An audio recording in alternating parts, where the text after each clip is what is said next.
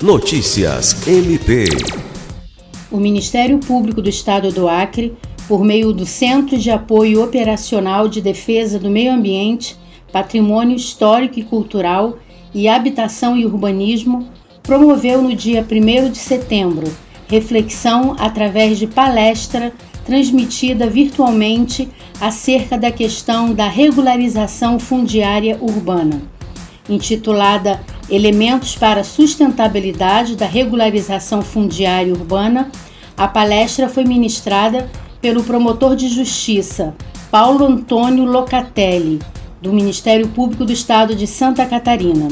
A coordenadora do CAOP, Procuradora de Justiça Rita Nogueira Lima, lembra que muitas cidades sofrem com a ausência de regularização fundiária o que compromete o direito constitucional a uma moradia.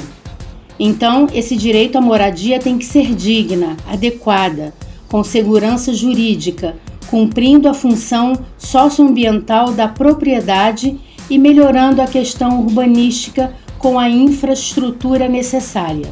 Lucimar Gomes, para a Agência de Notícias do Ministério Público do Estado do Acre.